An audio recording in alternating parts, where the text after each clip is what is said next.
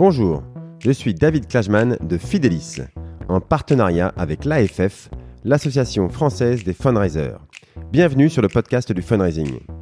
Un programme où nous discutons avec ceux qui font le fundraising en France aujourd'hui pour découvrir comment les associations et fondations construisent des relations équilibrées, durables et à grande échelle avec leurs donateurs.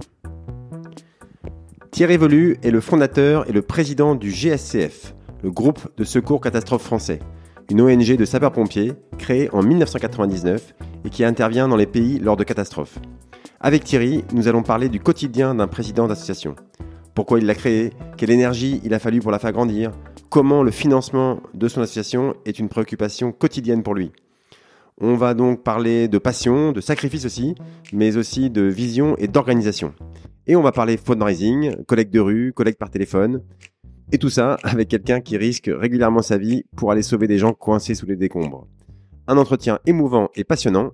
Écoutons donc, sans attendre, Thierry Velu.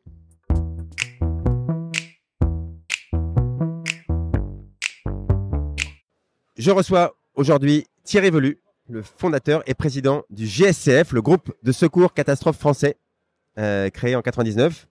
Bonjour Thierry. Bonjour. Alors euh, Thierry, on est au, au salon du barbecue. c'est assez original. Je ne pensais pas faire un jour une interview au salon du barbecue. Mais euh, bon, on, tu vas nous expliquer pourquoi on est là. Déjà, d'ailleurs, euh, explique-nous d'ailleurs pourquoi on est là.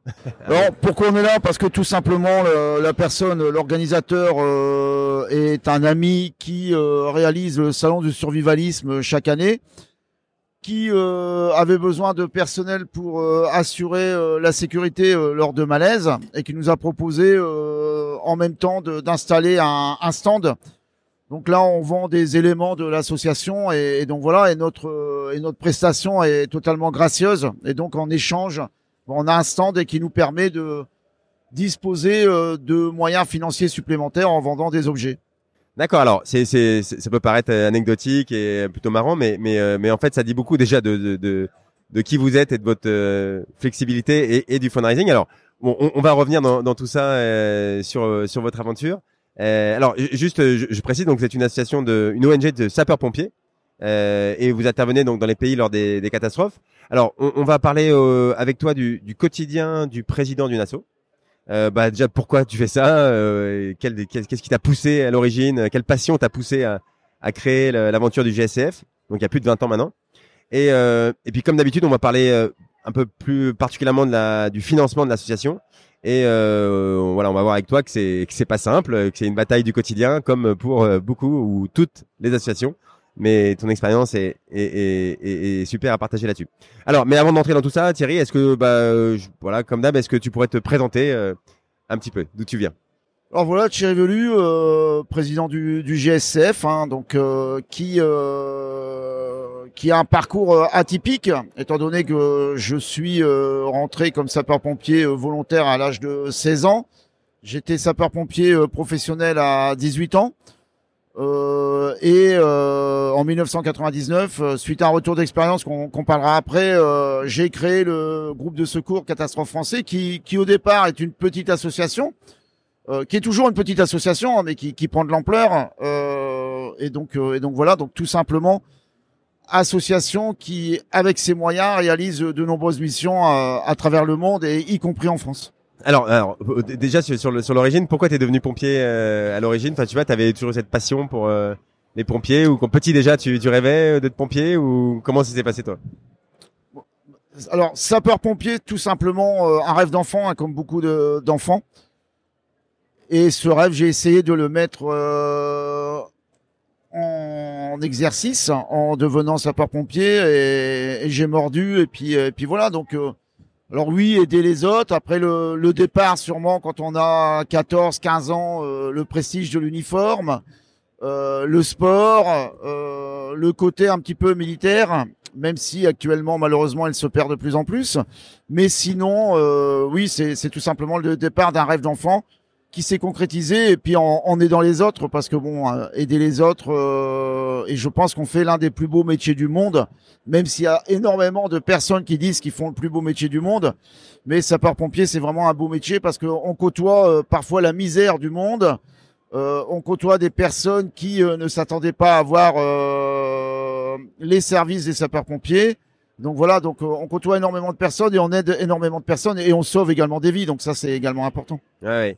Euh, ok, ok, ouais, ouais. Bah, et aujourd'hui, donc, tu es, encore euh, sapeur-pompier, c'est-à-dire que tu, tu exerces encore, tu, fais ça en plus de d'être patron d'une association qui, on va voir, est, pas si petite. Donc, euh, mais encore de quoi, tu, tu continues à exercer. Oui, alors actuellement, je continue à exercer. Donc, euh, bon, j'espère dans les prochains mois euh, prendre ce qu'on appelle une disponibilité, donc euh, ne, ne, plus être sapeur-pompier pour me consacrer à, pleinement à l'ONG que je dirige, tout en sachant que il est possible et avec de grandes chances que je sois à côté sapeur-pompier volontaire, parce que j'enlèverai pas cette casquette et j'aurai toujours besoin d'intervenir euh, avec mes collègues. Et ça c'est ça c'est important parce que une fois qu'on a goûté c'est une, une famille. Euh, le domaine sapeur pompier c'est une famille c'est quelque chose de vraiment particulier. On a nos codes on a notre euh, parler et donc c'est important de continuer au sein de cette famille et, et même si euh, demain je ne suis plus pompier professionnel je suis sapeur pompier volontaire je la quitterai pas. D'accord d'accord ok alors est-ce que tu peux nous je sais que tout a commencé un peu avec toi avec l'Arménie en 88 pour le tremblement de terre. Euh, Est-ce que tu peux nous raconter euh, voilà ton expérience de, de ça euh, Pourquoi ça a été marquant pour toi? Alors, quand j'étais à la sécurité civile, euh, tout simplement en 1988, donc j'avais fait auparavant le, les inondations à Nîmes, donc qui m'avait, euh, c'était c'était quelque chose de très impressionnant, les inondations de Nîmes en 1988. Et en décembre 1988, un, séisme et euh, ma section était de garde à ce moment-là, donc de la chance pour partir là-bas. Et quand on est parti, moi je me suis aperçu que on était totalement démunis parce qu'on était une soixantaine de, de personnes. Euh, il y avait les personnels de santé, il y avait les sapeurs-pompiers. On était une soixantaine de personnes et quand on est arrivé, bon, il y avait plus de 100 000 morts. Donc euh, on imagine un petit peu la catastrophe. Donc là, là c'était avec la protection civile. Alors la sécurité civile. donc ça faisait partie à l'époque des pompiers de Paris. D'accord. Donc euh, donc voilà, donc protection, la sécurité civile de nos gens le retrou, exactement. Et euh, quand on arrivé là, bah, tout simplement, on s'est aperçu que la, la, catastrophe était euh, énorme. Euh, de mémoire, je pense que c'était le deuxième séisme que la sécurité civile faisait. Le premier, c'était au Mexique. Et donc, euh, bah, tout simplement, euh, bah, je me suis dit pourquoi pas créer demain une association qui puisse intervenir pour sauver les, les personnes les victimes de catastrophes naturelles parce que euh, il y a urgence et, et donc voilà. Et, et, donc ouais, quand t'es cette Arménie en 88, t'es arrivé donc tu dis il y avait 100 000 morts et vous étiez euh, 50. Qu'est-ce qu'on fait euh, Comment comment on essaie d'agir à sa, sa, sa mesure? J'imagine qu'on se sent très démuni. Enfin voilà, concrètement ça se passe comment sur place et et euh, alors c'est l'objectif? ça, ça se passe euh, ben, simplement parce que tout simplement on a des, des personnes qui, qui nous accompagnent du pays. Euh, après, on était dans une structure militaire euh, très bien organisée, donc comme toujours, hein, la sécurité civile. Et euh, on est amené sur le terrain pour effectuer les sauvetages, pour effectuer de l'écoute, rechercher les personnes vivantes. Et, et, grâce à notre intervention rapide, on, on a sauvé des, des, personnes sous les décombres. Donc ça, c'était quelque chose qui est... Si on n'aurait pas été là, ces personnes seraient mortes. donc c'est quelque chose qui m'a fait penser que demain, pourquoi pas créer une association et euh, par exemple, sur cette, tu peux nous raconter un, un, un sauvetage euh, en particulier ou euh, bah, sur l'Arménie, est-ce qu'il y a un qui t'a marqué euh, ouais, le, le, le, sauvetage qui m'a marqué, c'est celui où où j'étais le plus petit à l'époque, le plus fin à l'époque, pour aller dans une dans une excavation où la personne était bloquée il fallait rester avec elle 3-4 euh, heures pour lui donner à boire du glucose, euh, voir à quel endroit elle était euh, vraiment coincée. Et, et, là, quand on la rejoint dans un petit trou, bah c'est très compliqué parce qu'on a peur pour sa sécurité. si vous avez un, une réplique du séisme, bah on peut rapidement mourir. et donc, et donc voilà, et on pense à rien parce que tout simplement, on sait qu'il y a une vie en jeu.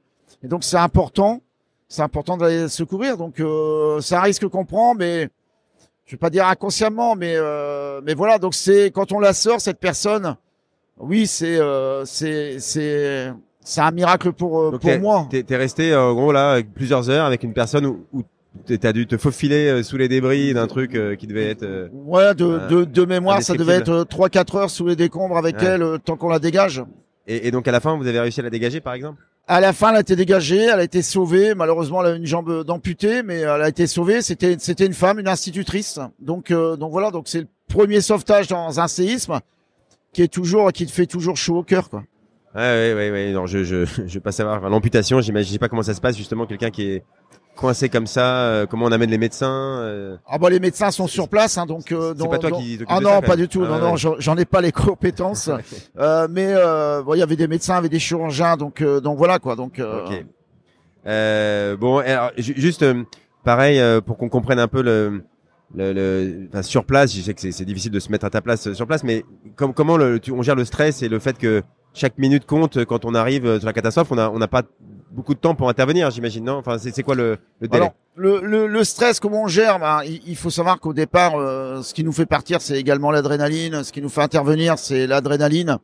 Au, au, départ, et suivant la catastrophe, hein, tout dépend de la catastrophe, mais sur un séisme, euh, au départ, on, on, va retrouver des personnes survivantes, vivantes, ce qu'on appelle des personnes euh, qui, qui, qui vont crier euh, des victimes de surface, on appelle ça exactement et qui vont euh, appeler à l'aide euh, ou qui vont être euh, stimulés par des par des, des chocs euh, où on va mettre des capteurs de son pour euh, pour voir si la personne nous répond.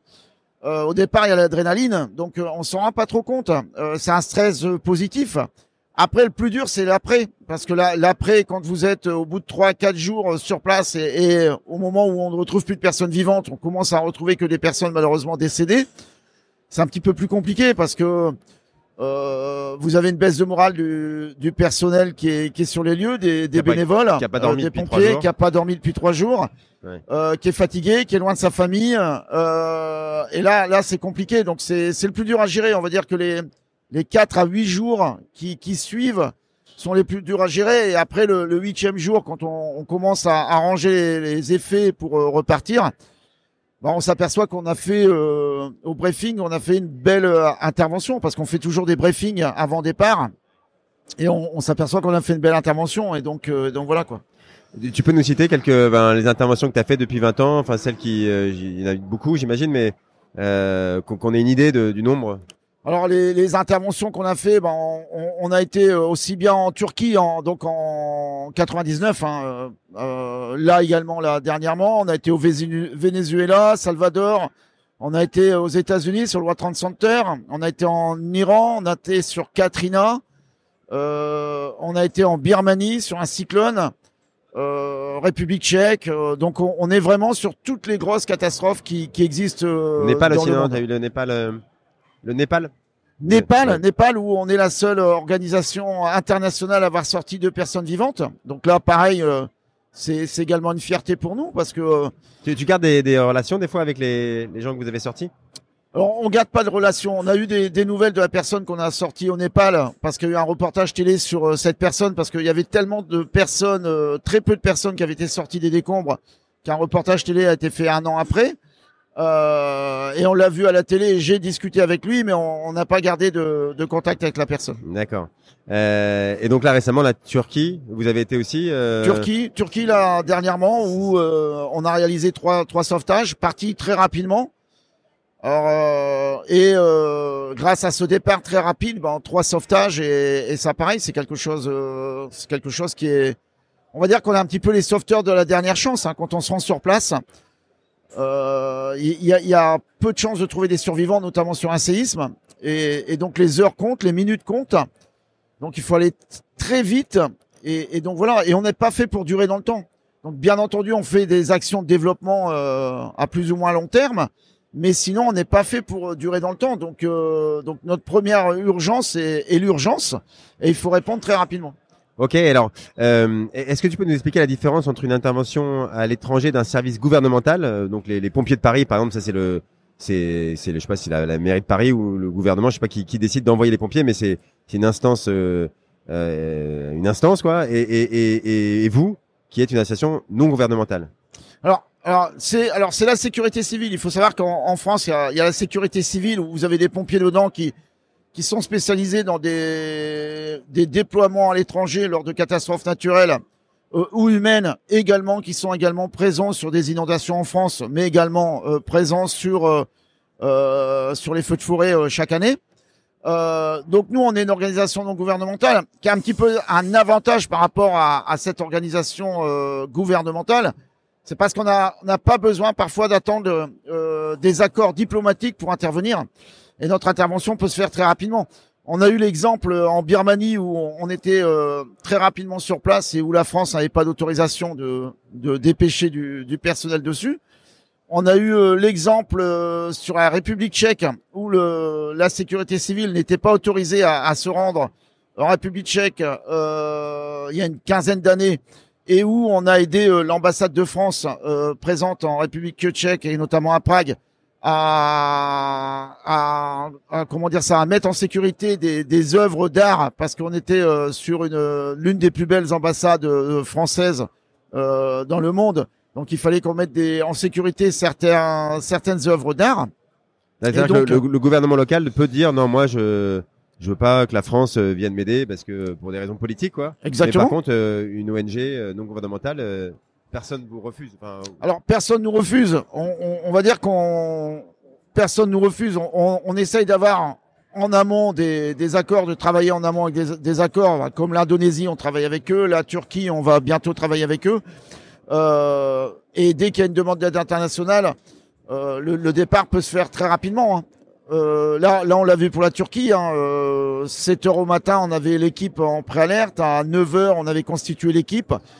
À 21 heures, l'avion qu'on a affrété euh, décollé pour euh, pour la Turquie. Donc ça va très vite. Ah ouais, bah ça et, et j'imagine ce qui est compliqué, c'est de d'avoir l'organisation prête pour pouvoir partir très vite. Euh, et c'est ça le boulot de du reste de l'année, c'est ça, c'est d'être prêt quoi. Alors c'est être prêt, c'est également avoir des moyens financiers, c'est également avoir des, des contacts euh, aux bons endroits, euh, c'est également euh, travailler sur du développement parce qu'on travaille également sur du développement, c'est-à-dire de donner des moyens aux secours sur place euh, avant une catastrophe pour intervenir lors de la catastrophe. Et, et, les autochtones sont les premiers à intervenir et c'est les premiers qui, qui, effectueront des sauvetages. Donc c'est important également qu'on travaille ah en amont avec eux. Donc vous faites aussi de la formation à des, des, des, des pays euh, où les catastrophes peuvent arriver vous faites... Exactement, on fait de la formation alors dans des pays, y compris euh, dans, en, en, France où euh, bah là actuellement on travaille avec la, la Guadeloupe. Euh, donc, euh, donc oui, on, on, fait de la formation. On a également ouvert une réserve opérationnelle de matériel, donc qui est, qui est également une première en France cette réserve opérationnelle de matériel, bah, tout simplement, c'est euh, du matériel qui est mis à disposition des collectivités locales, voire des associations qui en auraient besoin lors d'une catastrophe, parce qu'on s'aperçoit quand une catastrophe arrive, on a besoin de groupes électrogènes, de motopompes en grosse quantité, on a besoin de balais, de raclos, on a besoin de gants. Et, et nous, on est capable, par exemple, de, de fournir, demain, si une catastrophe arrive en France, pour enlever notamment les stigmates, on est capable de fournir 1000 euh, balais brosses, 1000 euh, raclos, 1000 euh, pelles. Et, ça, c'est ce qu'on a en réserve. Ok, ok, oui, oui, on imagine bien toutes les, les le, le, matériel. Et, alors, quand c'est en France, c'est une chose, et quand c'est à 10 000 km et qu'il faut amener des, des machines qui pèsent lourd, c'est voilà. On, on, imagine bien toute la logistique qui est derrière et, et, et, tout ça, ça se finance, etc., etc. Et, et comment est-ce qu'on décide si on va intervenir dans un pays ou non? Est-ce que c'est c'est une décision difficile ou non en général? C'est une décision. Alors c'est une décision difficile, oui, parce que euh, tout simplement il, faut savoir euh, euh, qu'un départ est coûteux. Donc il faut savoir si on va être utile sur place. On peut pas, on peut pas se rendre dans un pays en disant bah voilà on est parti et parce qu'on en a parlé au journal de 20 heures et on sera pas efficace sur place. Donc ça c'est quelque chose, c'est quelque chose qu'on fait attention. Je vais, je vais donner un, un exemple hein, euh, concret. Il y a quelques années au, au Pérou, vous aviez eu un, un séisme assez important et euh, de nombreuses associations étaient parties sur place euh, pour faire du, du, secours à victimes, pour faire de la recherche de, et du sauvetage. Sauf que les premiers renseignements qu'on avait, c'était des préfabriqués. Donc ça servait à rien de déplacer du monde. Alors c'est sûr, ça faisait le show du 20 heures. Ça faisait voir qu'il y avait des structures qui étaient rapides euh, et euh, ça servait à rien. Et nous, on a préféré travailler avec le gouvernement, savoir leurs besoins euh, à acheminer plus tard et on, est parti 4-5 jours après. Donc c'est pour ça que c'est important de, de la décision déjà de savoir si on est efficace, la deuxième décision de savoir si le pays a demandé une aide internationale et si dans le cas il n'y a pas demandé d'aide internationale, tout simplement euh, voir si on a un accord d'intervention euh, du pays. D'accord, d'accord. Et, euh, et donc tous ceux qui travaillent pour vous sont des, des pompiers? On a 99% de sapeurs-pompiers. On peut avoir des personnes qui sont euh, médecins, infirmiers, euh, psychologues ou qui ne sont pas dans le domaine pompier, mais qui ont une compétence qui va servir sur l'intervention. Ok. Euh, et bon, euh, j'imagine que voilà, on, aide aussi. Enfin, on aide. Vous êtes pas plus euh, euh, fait pour aider les Français plus que chose, mais des fois, le fait est que quand vous intervenez à l'étranger, c'est aussi des, des, Français que vous secourez, bien qui sûr, sont en vacances. Bien sûr. Euh, Alors la, la, France, on l'aide de plus en plus. Hein. On a de plus en plus de demandes de, de la France, et notamment pour euh, pour notre réserve de matériel. Mais oui, euh, il arrive qu'on que malheureusement, euh, bah, on a des, des concitoyens français qui sont euh, qui sont euh, blessés, euh, décédés malheureusement. Le tsunami, vous y étiez hein? Tsunami en été. Malheureusement, on a retrouvé des des comment dire ça des, des pièces d'identité euh, d'une personne française qui habitait où le siège national du GSF était à Villeneuve d'Ascq et malheureusement c'est cette personnes sont décédées et, et donc voilà ça, ça, ça fait un choc parce qu'on est à des milliers de kilomètres on, on s'attend pas à avoir des pièces d'identité et des, des effets euh, d'une personne qui est décédée où euh, notre siège est et ça c'est compliqué donc il y a des moments qui sont qui sont compliqués sur nos interventions ah oui, j'imagine que c'est euh, voilà, quand on sauve, c'est comme tu dis, il faut faire les briefings à la fin. Quand on sauve quelqu'un, euh, ça doit être euh, incroyable, mais mais il y a peut-être plus de pertes que voilà. On, enfin, je sais pas, on doit gérer avec la mort. On... doit gérer avec la mort, on doit gérer avec le stress, on doit gérer avec. c'est c'est compliqué. Hein, le, le le plus dur, le plus dur n'est pas souvent de de de de retrouver une personne, de de croiser. Euh, malheureusement de dégager une personne décédée. Parfois, le plus dur est, de ne pas savoir donner des réponses. Là, là, pour exemple, sur la Turquie, on avait une maman qui attendait depuis trois jours euh, devant son immeuble effondré, euh, son enfant de trois ans qui était mort. Euh, nous, on a tout fait pour écouter, pour voir si vraiment il n'y avait pas des, des, zones de survie pour essayer de lui donner un espoir et essayer de, de trouver quelque chose parce que bon c'était quand même un enfant de 3 ans et moi j'ai un enfant de 3 ans donc je sais ce que c'est donc obligatoirement on se projette ouais. Et euh, et à un moment bah voilà tout simplement au moment qu'on qu'on range nos capteurs de son euh, pour écouter euh, euh, voir s'il y a des, des mouvements sous les décombres bah, la maman avait compris et on n'ose pas croiser son regard. Ah ouais. et, et, donc euh, et donc euh, et donc voilà et elle sait euh, elle sait que c'est fini donc ça c'est compliqué. Pour nos sauveteurs c'est compliqué. Et ça on peut être formé à ça ou non il n'y a pas de formation il y, a, a aucune formation à ça c'est c'est tout simplement on essaye d'être dur on essaye d'en parler avec ensemble et, et, donc voilà mais sinon il y a aucune formation à ça.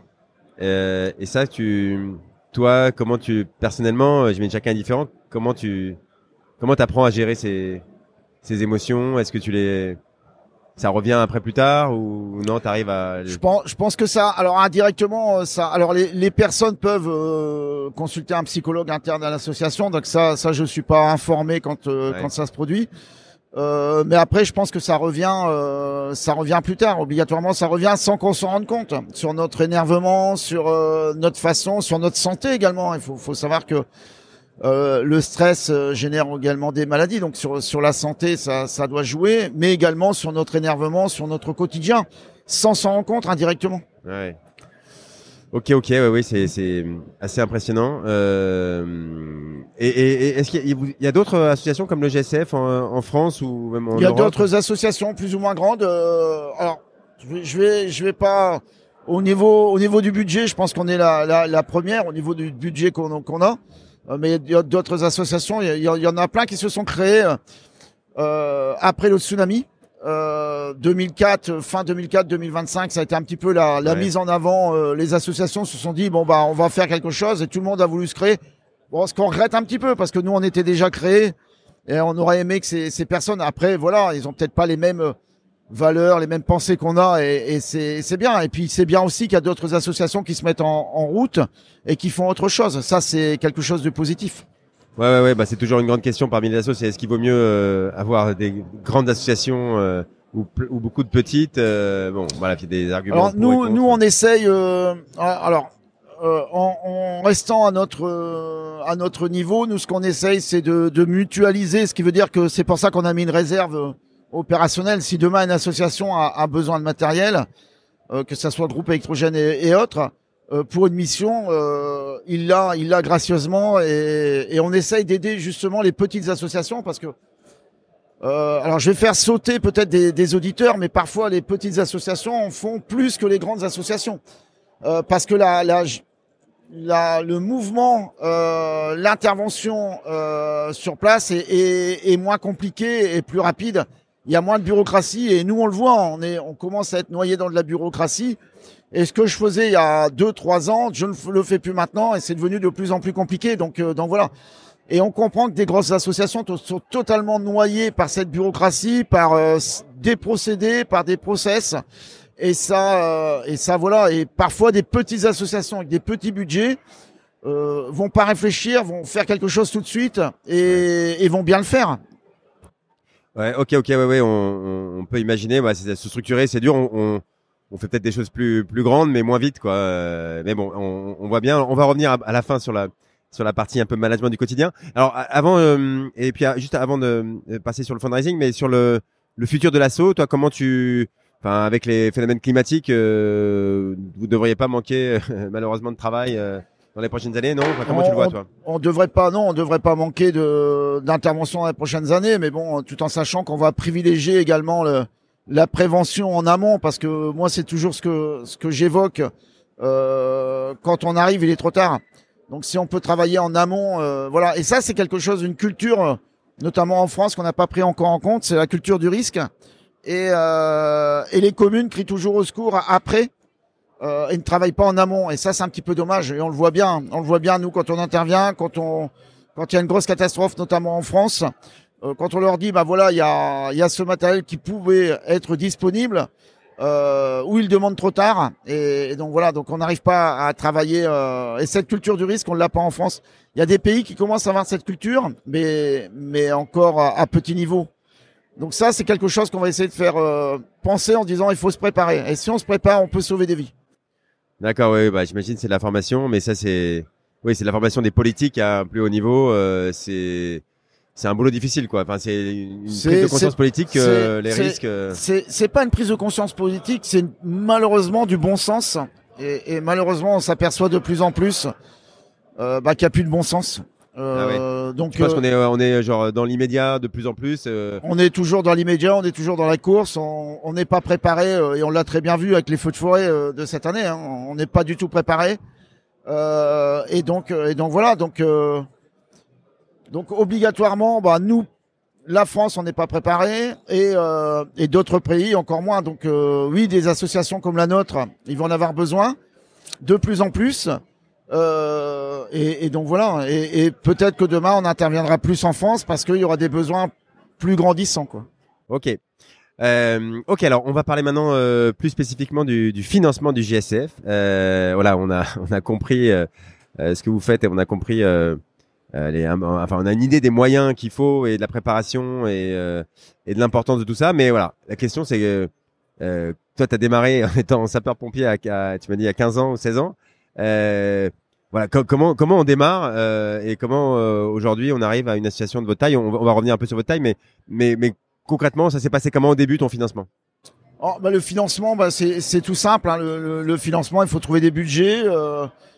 Euh, on, on, essaye de trouver. Alors au départ, on crée une association, on est un petit peu utopiste, même si on y est toujours, euh, et on se dit qu'on va trouver des donateurs rapidement parce que c'est quelque chose, c'est pour une bonne cause.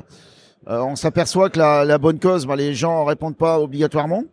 Euh... Au début, on se dit ah mais euh, euh, enfin toi t'arrives t'es passionné par ton par, par, par, ce que tu fais bien sûr comme chacun qui monte une association tu dis bah tout le monde partage forcément cette passion quoi exactement donc, début, partage et puis qu'on va avoir des, des, des, donateurs quoi donc euh, donc voilà tout simplement et puis à un moment on s'aperçoit que les dons sont pas là il faut lancer l'association et puis bah premier lancement euh, je vends ma moto pour financer les, les premières missions parce que ça c'est important c'est quelque chose qui me tient à cœur alors en, en, sachant que euh, j'aurais souhaité euh, que ça reste plus petit, quoi. j'aurais jamais pensé qu'on aurait pris cette ampleur.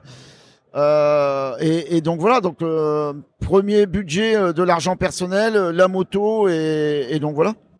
Euh, ok, et, bon, ça, la moto, c'est bien, mais c'est pas exact, tu dire 15 ans non plus. Euh, Est-ce que dès le début, tu avais une, une, euh, une, ambition claire, tu avais un, je sais pas, un, objectif sur euh, bah, combien d'interventions, combien ça allait te coûter, euh, du coup, combien il fallait que tu, tu collectes? Est-ce que, est-ce que ça c'était clair dès le début Enfin, t'avais un plan stratégique, on va dire, ou non Tu l'as fait vraiment au, quasiment au jour le jour au début Non, j'ai mis alors j'ai mis dix ans à la, créer pour savoir comment on partait, comment on pouvait faire, etc. Avoir des contacts. Euh, et après, euh, non, moi, moi, mon objectif était de rester euh, petite association, une cinquantaine, une soixantaine d'adhérents, pas plus, et, et, venir en aide aux personnes avec une petite bureaucratie. Et, et malheureusement, je veux dire malheureusement parce que c'est c'est pas un gros un regret. On est une très belle association. Et c'est quoi alors Tu peux donner des idées sur votre taille que euh, votre budget euh, annuel de fonctionnement euh... Alors là, le budget annuel. Alors on a trois trois associations hein, parce qu'on a créé. Euh, euh, il faut savoir qu'il y a dix ans, les, euh, le groupe de secours catastrophe français aider les personnes à la rue. Quelque chose qui me tient également à cœur, aider les SDF. Donc on a créé une association qui s'appelle Urgence SDF, qui fait partie du GSCF. D'accord. Et on a créé un fonds de dotation également qui finance ces deux associations. Donc là, actuellement, on doit être à, pour les trois associations, on doit être à, à 4 millions et demi, 5 millions de, de, de budget annuel. Donc, euh, donc voilà. Ouais, ça commence à, à, être assez lourd à, à, gérer, comme tu dis. À combien de alors, il y, a des salariés ou est-ce que comment, comment ça se passe l'organisation en deux mots sur l'organisation interne? Actuellement, on, est en, on va dire en sous-effectif parce qu'on a eu du mal à, recruter des, salariés. On travaille avec des euh, sociétés euh, qui vont faire des collectes de fonds pour nous, euh, notamment Fidelis. Oui, je, précise que je connais Thierry parce que Fidelis, donc ma société travaille pour lui. Voilà. c'est comme ça qu'on que je, connais le GSF. mais on, va revenir sur les, méthodes de financement que tu as utilisées pendant la croissance actuellement en personnel euh, personnel euh, 3 plus moi quoi donc ça fait quatre personnes euh, plus euh, des bénévoles mais euh, mais on, on, voit très bien qu'on est totalement insuffisant donc ouais, ouais pour un budget de, de, de 4 millions effectivement c'est comme tu dis, y a, la bureaucratie, elle commence à être assez importante. La bureaucratie, la, bah, la bureaucratie est devenue importante. les associations ont de plus en plus de contraintes. il faut savoir que voilà, la, la législation sur les associations euh, a changé de plus en plus au fil de l'eau euh, et au fil des années, euh, bah, notamment sur les reçus fiscaux, sur les déclarations auprès du fisc, etc. Donc c'est devenu quelque chose de, de, de compliqué et on est obligé de se spécialiser. Moi, la chance qu'on a, c'est qu'avant d'arriver, quand on était à 200 000 euros par, euh, 2 300 000 euros par, par an, j'ai décidé de ma propre volonté d'avoir un commissaire au compte. Donc ça, ça fait plus de 12 ans. Euh, pour justement euh, avoir euh, commencé, si demain on devait monter, avoir bah, des, des, premières bases. Donc maintenant on voit que c'est compliqué, on peut plus faire sans, vu les budgets déjà, on peut plus faire sans le, sans le commissaire au compte, mais c'est quelque chose de, de, de très compliqué. L'administration française est très compliquée. Euh, ouais, ouais. Alors sur pareil, c'est parti d'une bonne intention pour pour pour limiter les, les, dérives ou les, les problèmes qu'il y avait eu dans les années la fin des années 90. donc on a mis des normes en place qui ont bien marché puisque ça a permis de, de, de bien structurer, mais voilà, c'est ça a des contraintes euh, opérationnelles, c'est sûr. Et, et, et, euh, et euh, ton, financement aujourd'hui euh, sur les 4 millions, en gros, c'est quoi la, la, part du, des aides publiques, des, des entreprises, des particuliers Alors actuellement, nous, on, on, se refuse de demander des aides auprès de, de l'État. parce que tout simplement on est une ONG et sinon on n'aurait plus du tout cette appellation d'ONG c'est ça me fait euh, ça me fait toujours sourire quand des euh, des structures euh, ONG demandent de l'aide de l'État ou des financements de l'État parce que bah voilà quoi on, on, se dit bien qu'on est non gouvernemental on a des aides auprès des collectivités locales pour des missions très spécifiques style Turquie ou autre chose qui ne peuvent pas impacter voilà nos, nos départs. Et après on a des aides d'entreprises et également de, de particuliers. Donc actuellement, on va dire que on est en train d'augmenter au niveau des collectivités locales parce qu'on a plus en plus de collectivités locales et notamment grâce à la réserve euh, opérationnelle qu'on a mise en place qui, qui nous soutiennent. On va dire qu'actuellement nous sommes à 60% euh, de particuliers, 10, euh, 10 euh, comment dire ça, 10 de 10 de d'entreprises et, et, le restant de collectivités locales. On a augmenté, on a on a augmenté en, en six mois de temps les collectivités locales où on a pris 300 400 collectivités locales supplémentaires. D'accord. Euh... Ah oui, donc euh, 3 400 d'un coup. Ouais, c'est-à-dire que oui, vous avez un vrai discours auprès, près d'elle. Ça, c'est un vrai acte de développement qui. Tout à fait. Que oui, et vu euh, en étant pompier, c'est sûr qu'on on a accès, je pense, à des mairies. Euh, enfin, on bah, nous écoute. C'est, moi, je pense pas. Je pense que c'est surtout parce qu'il y a, il y a une confiance, il y a un bon échange. Euh, il y a aussi une plus-value qu'on puisse amener à tout moment. Euh, il y a ce discours que bah, nous, euh, même si nous subventionnent pas, euh, bah, si demain ils ont besoin de nous, on sera là, on leur donnera du matériel, y compris aux associations. Donc, donc voilà, on, on est resté, on est resté comme ça. Et, et, moi, ça sera toujours cette politique que je vais adopter. Et puis, on veut ici, même si on grandit, garder cet esprit et, euh, associatif et ça c'est c'est c'est important. Même si on familial presque comme tu c'est ça exactement familial. Euh, je veux je veux le garder et ça restera toujours parce que c'est c'est important. Euh, ok alors sur euh, la partie euh, la partie particulier donc qui est quand même l'essentiel aujourd'hui hein, celui 60% du, du financement quel canot tu est-ce que tu fais tous les canaux ou est-ce que il y a des canaux que tu as privilégiés dans ton développement ou ça a changé au fil du temps euh, comment tu on, a, on a on a commencé euh, on a commencé par de, de la collecte de de, de fonds euh, en dons mensuels euh, en face à face dans les dans les rues ouais. donc donc voilà sur voilà sur de 2018 à 2022 euh, il faut qu'on se développe, il faut vraiment qu'on se développe, mais euh, il faut qu'on le fasse bien. Euh, et ça, c'est important, c'est quelque chose qui, qui, me tient à cœur.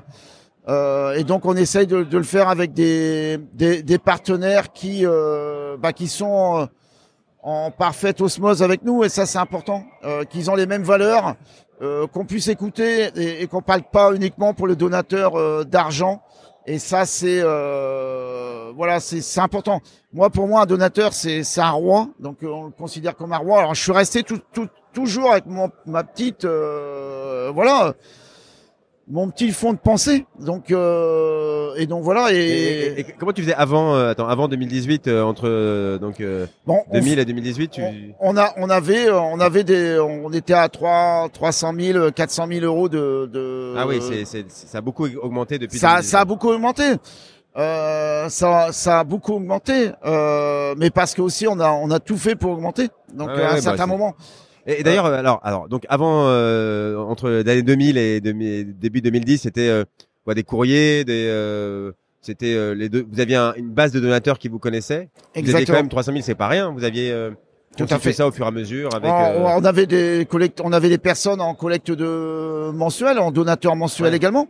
Mais sans avoir été les chercher, enfin comment ça s'est passé? Parce que les bah, premiers, on allait les chercher, on faisait des courriers, on faisait un magazine, euh, ah on, on, voilà, on avait un site internet, euh, on était on était quand même assez bien développé, donc euh, donc voilà. D'accord. Et, et, un jour tu t'es dit tiens on peut on pourrait parce que donc t'es passé de 300 000 en gros à, à 4 millions en, en 3 ans, c'est quand même pas rien en 4 ans?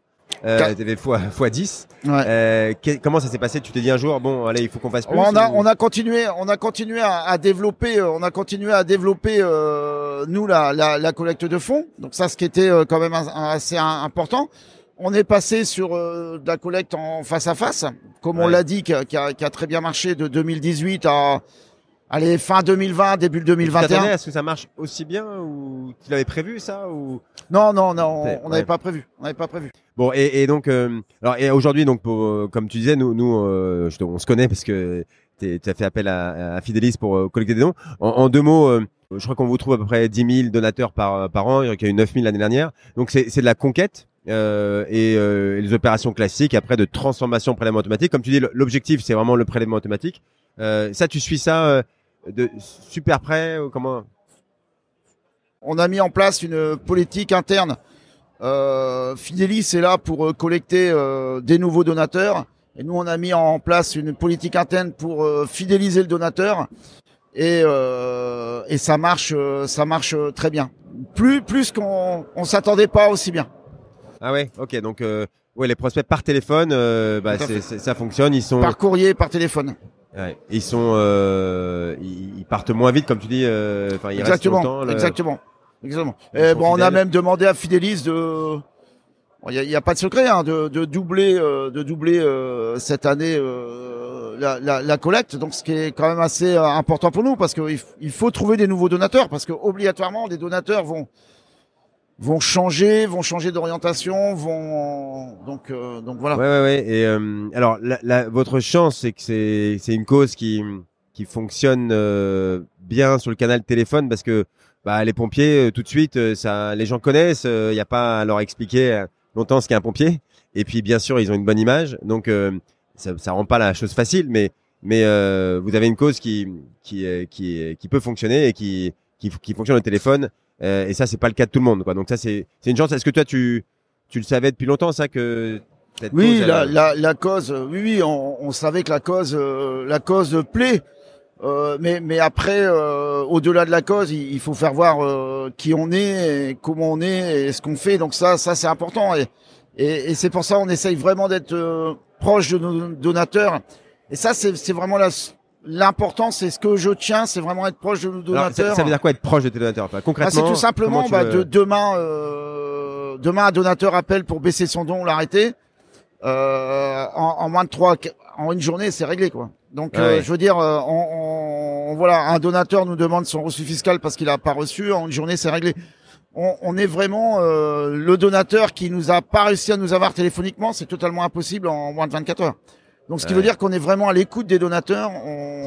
et ça, c'est important malgré, on comprend bien le, tout ce que tu as à faire à côté. Euh, en haut de ta liste, c'est toujours répondre à un donateur? Exactement, parce que le donateur, c'est grâce à lui qu'on vit c'est quelque chose, un don, c'est quelque chose qui est une personne qui fait un don, c'est une personne qui va se priver de quelque chose, donc obligatoirement pour nous c'est important et pour moi c'est important. Donc euh, tant que je resterai président, je sais pas combien de temps, euh, ben voilà. Quoi. Et, et, ça, t'arrives à le passer à tout le monde dans ton équipe?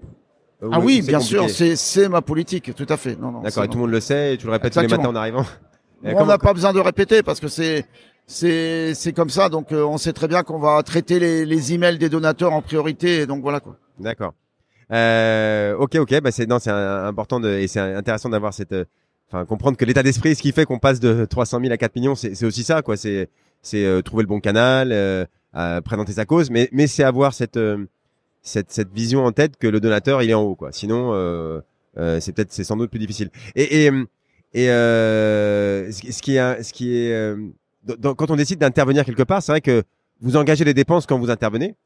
Euh, et donc, euh, à chaque fois, on se dit, mais euh, euh est-ce que, est-ce que là, ça vaut le coup d'intervenir? Non, c'est, comment tu gères cette, cette, ce côté euh, estimation de la dépense en, en avant l'intervention Tu dis, ah là, aller en Turquie, ça va nous coûter tant. Tu le sais déjà avant euh, chaque intervention coûte pareil ou il y a des interventions qui coûtent beaucoup plus cher Non, non, des interventions qui coûtent beaucoup plus cher. Tout, tout dépend le, la rapidité qu'on va mettre en place, euh, si suivant comment on va partir.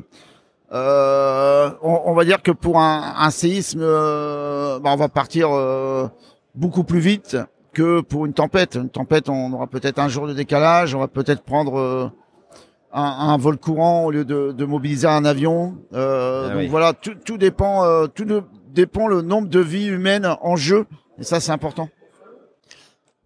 Ok, ok, ouais, très bien. Euh, euh, alors, pardon, il y a une autre question qui est sur le sur le fundraising. Euh, euh Est-ce que toi, tu as, as une vision très claire de, par exemple, là, tu as un, canal en que tu privilégies euh, euh, et tu vas à 100% sur ce canal-là, le, le, le, téléphone, ou non, tu, tu, tu gères et tu, tu testes 10, 10, choses à la fois et tu, tu regardes qu'est-ce qui marche mieux entre le courrier, le téléphone, les tests.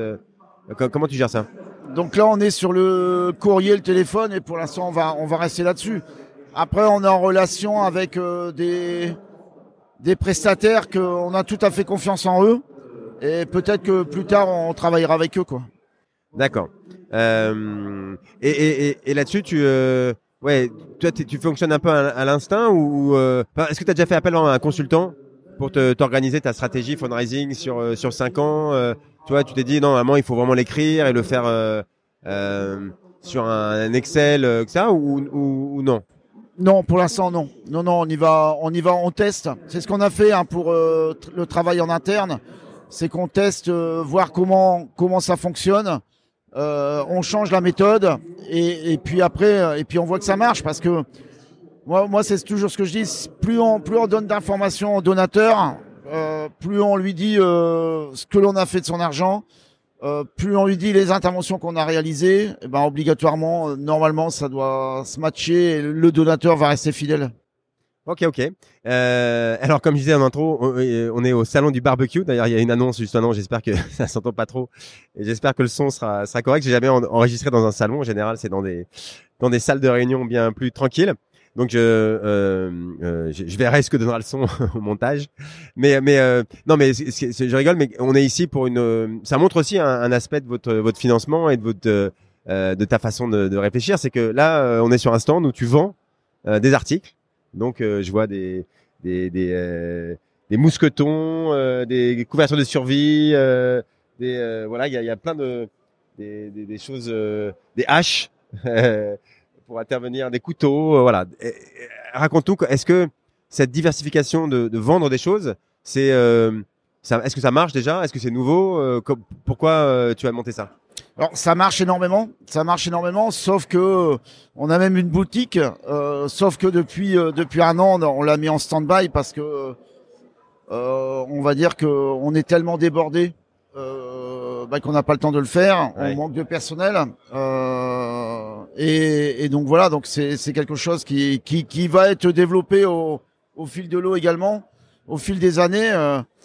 Et, et ça c'est euh, c'est quelque chose qui, qui, qui, qui marche énormément. C'est voilà donc euh, donc voilà. Mais là actuellement on a on a un manque de temps euh, depuis depuis on va dire depuis moins d'un an, c'est énormément développé. Ben, la, la preuve, hein, euh, on, on, a trouvé, euh, on a trouvé énormément de nouveaux donateurs. On est, on est actuellement depuis quelques mois 200-300 nouveaux donateurs par semaine.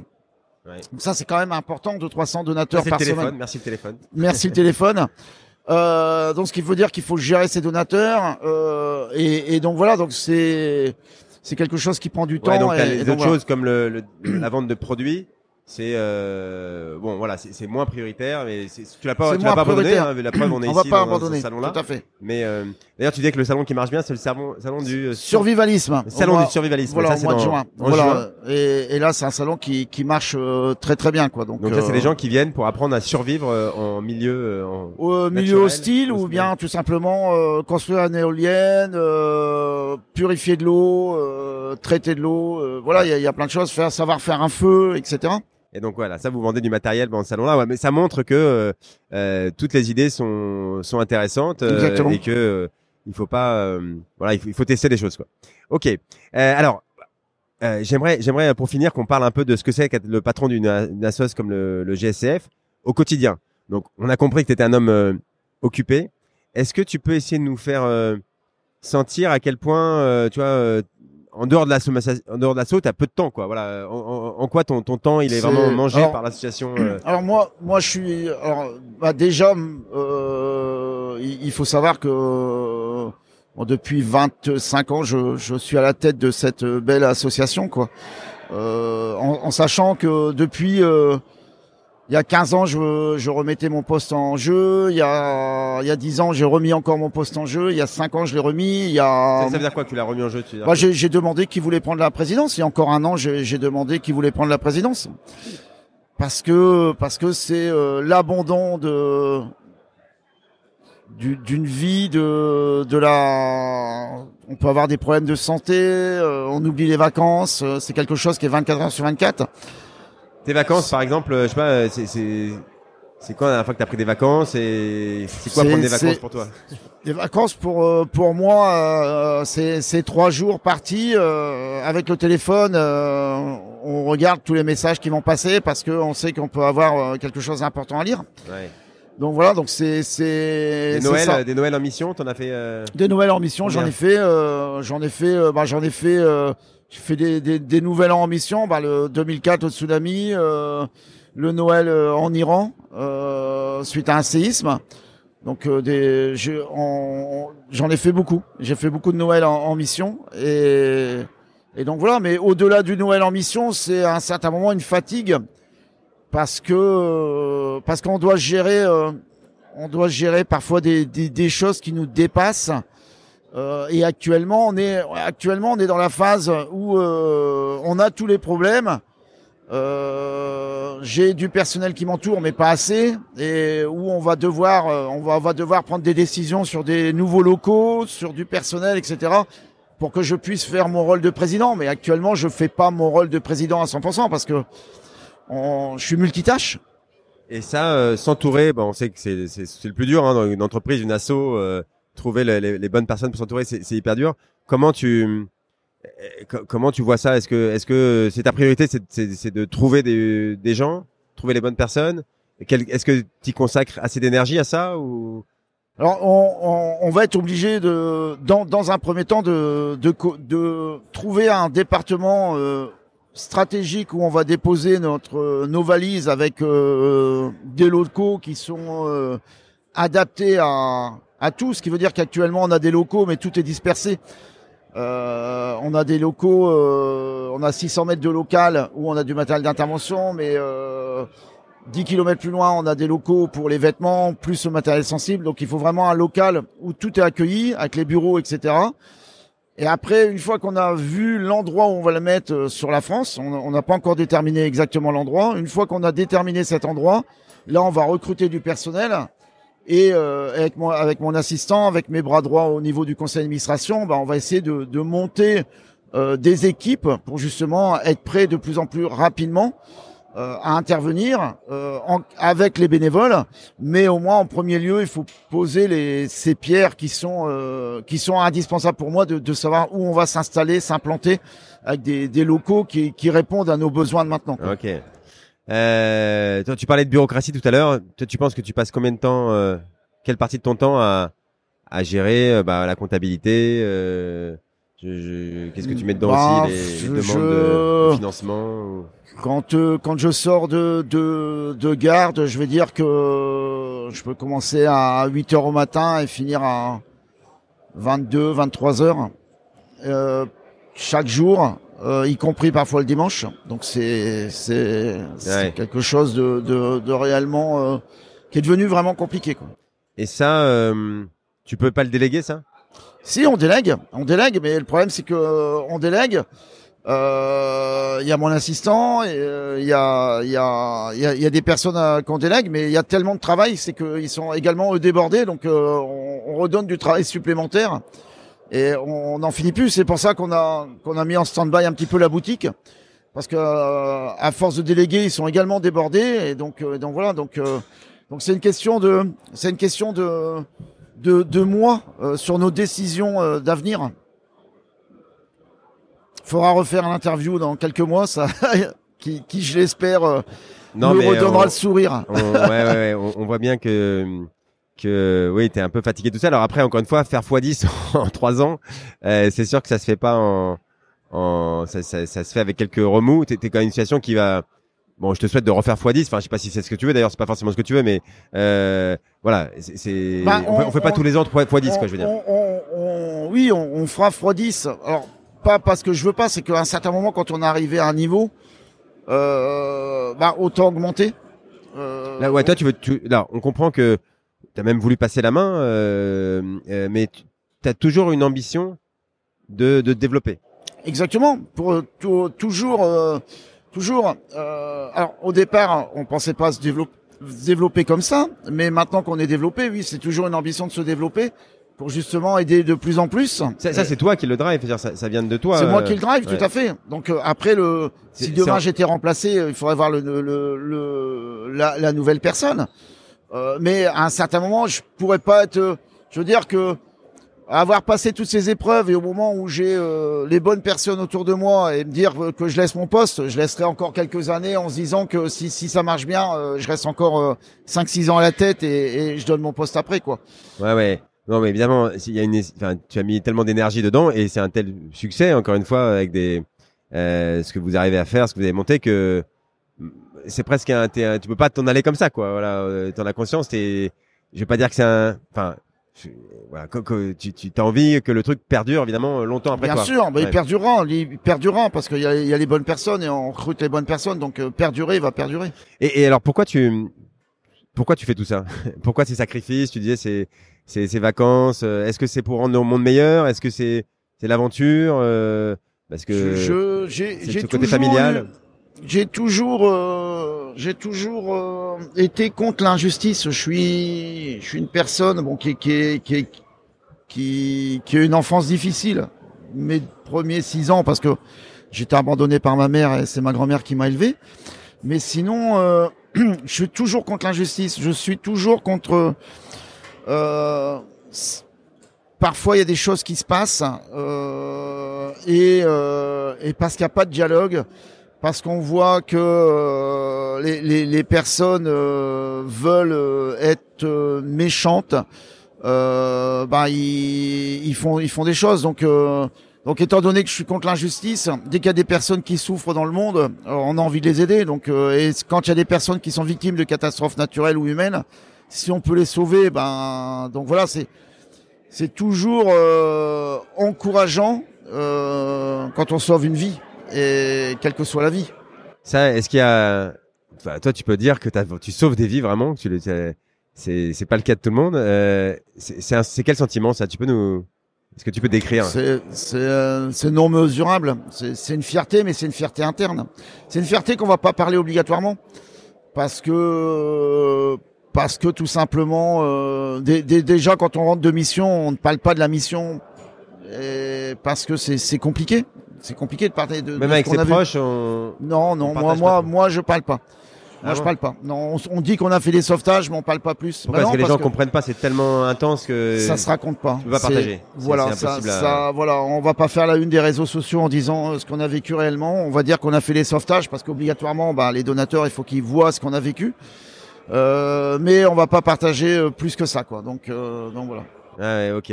Parce que quoi, tu, tu, tu l'as fait, j'imagine, au début, peut-être tu partageais, et, et un tel décalage entre ce que tu as vécu toi et ce que tu arrives à, à transmettre que tu le fais plus, c'est ça? T'as été déçu de... Ah non, pas Non, du tout. C'est parce que tout simplement, euh, c'est c'est quelque chose qu'on a sur le cœur et c'est c'est compliqué à, à raconter ce qu'on a vécu et ça peut ça peut ressasser des, des, des mauvais souvenirs. Ça peut donc euh, donc souvent on le garde pour sur soi et, et on, on, on le partage pas. Il y a des choses que il y a des choses qui sont dures à décrire.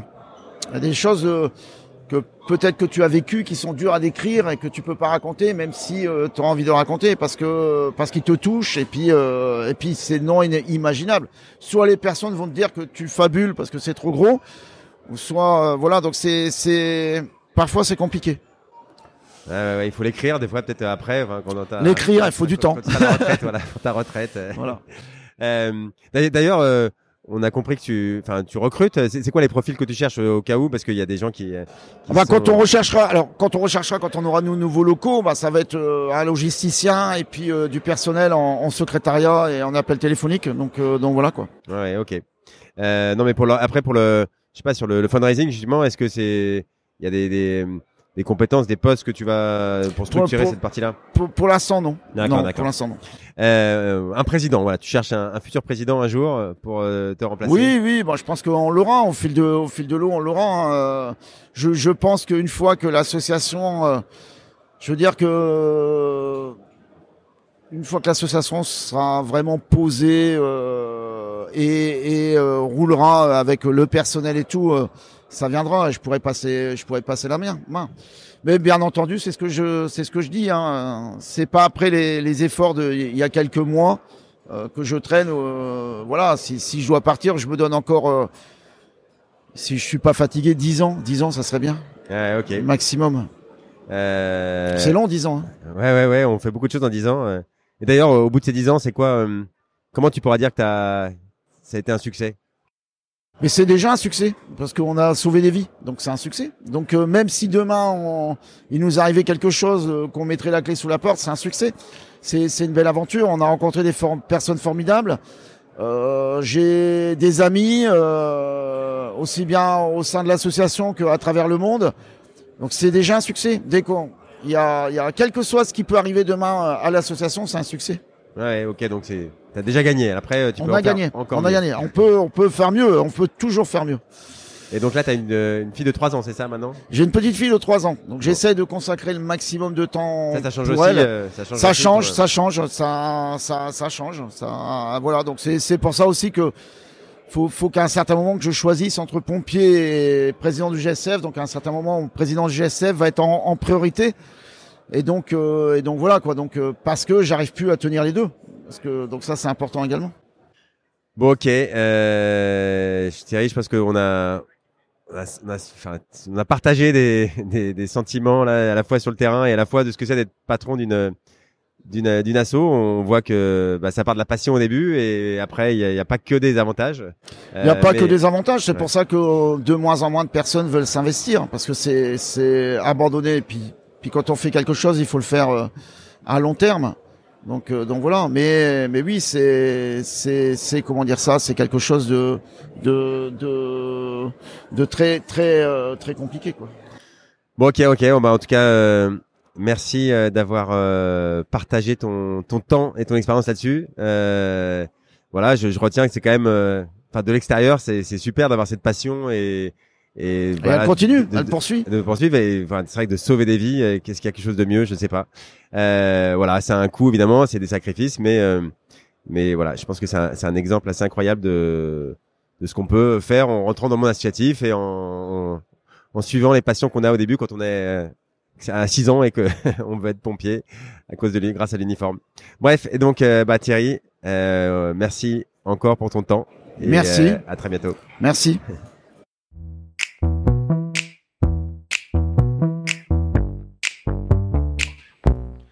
Bravo, vous avez écouté cet épisode du podcast du fundraising jusqu'au bout. J'espère qu'il vous a plu. Si vous avez un invité à me suggérer, une question à me poser ou juste un retour à me faire sur un épisode, envoyez-moi un message sur LinkedIn.